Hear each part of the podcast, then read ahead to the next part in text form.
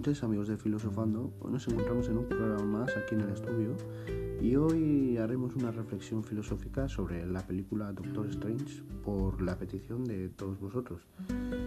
Nos habéis mandado muchísimas preguntas, pero entre ellas, como siempre, hemos escogido las tres que más interesantes nos parecían.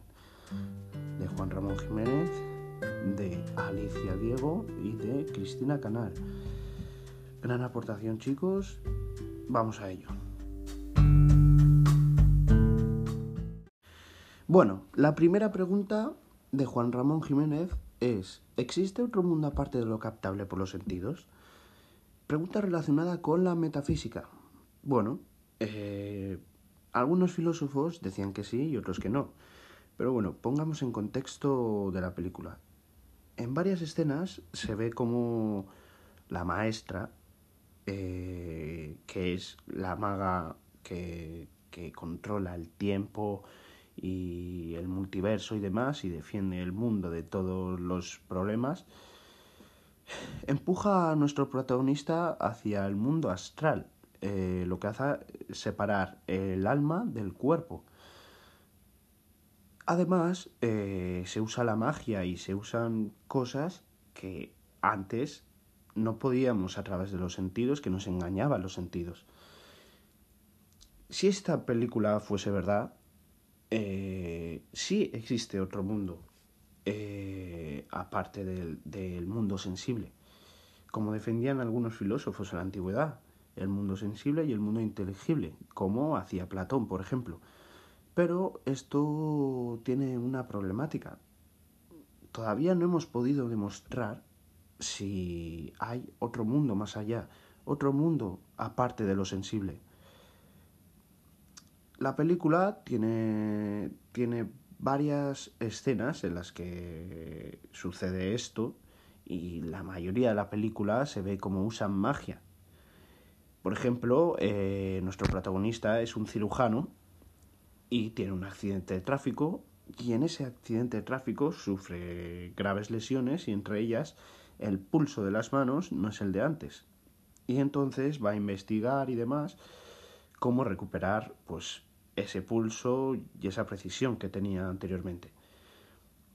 Y entonces eh, ve que a través de ninguna cirugía podía y ve a un chico que había perdido totalmente la movilidad de las piernas y le veía andando. Entonces el chico le dijo que fue a, a, un templo en un país que estaba situado en China, a una región china, y, y allí fue y se dio cuenta de que si no fuese por la magia, ese chico no podría volver a andar. Cosa que nos hace ver que no es todo lo que vemos lo real, porque ese chico aparentemente está bien, pero ese chico realmente sigue teniendo esa lesión, lo único que está haciendo es que está usando magia para poder andar durante todo el rato. La segunda pregunta, enviada por Alicia Diego, es la siguiente. ¿Por qué solo unos pocos pueden llegar a tener un nivel de conocimiento de esta magia como la tiene el protagonista? Esta pregunta la podemos asociar con la epistemología. En concreto, yo la voy a asociar con el proceso de conocimiento o proceso educativo de Platón.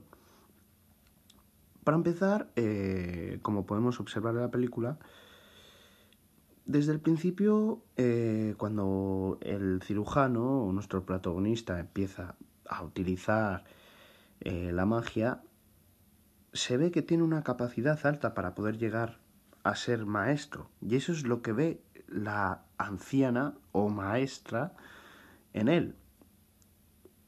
Por lo tanto, eh, nuestro protagonista seguirá estudiando la forma de poder llegar a controlar esta magia eh, al 100%. Y lo que decía Platón era que mediante el paso de los años, eh, cada persona se, se situaría en su puesto natural. Algunos alcanzarían puestos más altos y otros puestos más bajos, en los que su alma eh, predomine. En este caso, el doctor Strange eh, ocupará el puesto más alto en la escala de los magos. Por lo tanto, se convertirá en el nuevo maestro. Él tiene una capacidad innata de poder llegar a, ser eso y, como vemos en la película, hay contraste entre el maestro y los pupilos que intentan llegar a ser maestros, pero hay muchos que no pueden, la mayoría no pueden y por lo tanto tendrán que ocupar otros puestos, como por ejemplo el de guarda de la biblioteca sagrada, etc.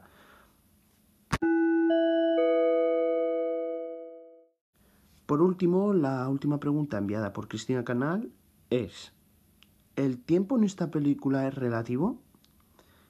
Hasta lo que yo conozco, el tiempo relativo no solo en esta película, sino en el día a día, en el mundo en el que vivimos hoy. En muchas partes de la película se ve como nuestro protagonista, el Doctor Strange, usa el tiempo para rebobinar ciertas acciones y poder cambiar el destino. Además puede ver el futuro. No el futuro en sí, pero sí todas las posibilidades que pueden pasar. Y por lo tanto, este lo manipula para hacer el bien. Además, no solo el tiempo, encima el espacio también. Pero bueno, eso es otro tema aparte. ¿El tiempo hoy en día es relativo? Sí, porque tú hoy le puedes preguntar a un científico, a un filósofo, a muchas personas qué es el tiempo y no te pueden dar una definición concreta de ello, porque es relativo. Cada persona piensa que el tiempo está pasando de una forma o de otra. Eh, un ejemplo eh, es, por ejemplo, las personas que van drogadas, para ellos el tiempo es totalmente diferente. Por ejemplo, hay algunas drogas que te hacen estar pues más acelerado, más excitado y por lo tanto para ellos el paso del tiempo es mucho más rápido para ellos, pero en realidad igual lo que ellos piensan que han pasado tres horas, igual solo han pasado media hora. O al revés, puede que una droga crea que tú mismo pienses que el paso del tiempo es más lento y en verdad no lo es. El tiempo es algo tan relativo, cambia constantemente según el lugar en el que te encuentres por ejemplo, eh, antes he puesto el ejemplo de las drogas y ahora os voy a poner otro ejemplo pues más cotidiano. Cuando estamos feliz sentimos que el tiempo se acelera y parece que han pasado minutos cuando en verdad han pasado horas. Y al revés, cuando estamos tristes, sentimos que han pasado horas y solo han pasado minutos. Todo en la naturaleza está en con constante cambio. Así que sería un poco ridículo pensar que el tiempo no lo hace. El tiempo pasa para todas las personas. Y aunque algunas hayan intentado frenar su avance o intentar controlarlo, hoy en día, sin la magia de la película, es imposible.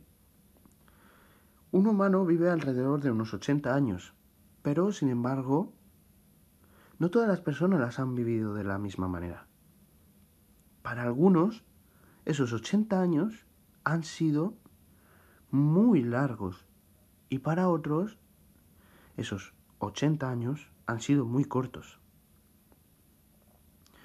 Entonces, esto es una clara visión una clara afirmación de que el paso del tiempo es relativo para cada persona. ¿Por qué para unas es más largo y para otras más corto? Para todas estas cuestiones hay diversas respuestas. En este caso os dejo en la descripción el número de teléfono para que vía WhatsApp me podáis enviar vuestras opiniones respecto a este tema y me digáis si pensáis que el tiempo es absoluto, que es igual para todas las personas, y por lo tanto deberíamos tener la misma concepción de tiempo o, sin embargo, que el tiempo es relativo y que es diferente para cada una de, las personas que hay en el mundo. Es una pregunta con gran contenido filosófico y que han estudiado los filósofos durante años y años y aún así no han conseguido obtener una respuesta. El tiempo está en continuo cambio, como todo lo que nos rodea hoy en día. Con esta pregunta acabamos todas las preguntas de hoy.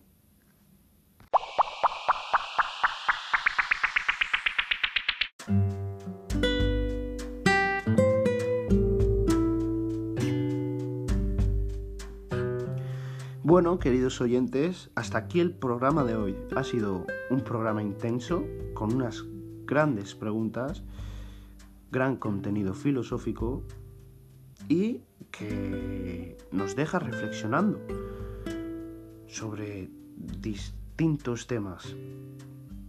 En mi opinión, la mejor pregunta ha sido del tiempo, porque es una pregunta tan amplia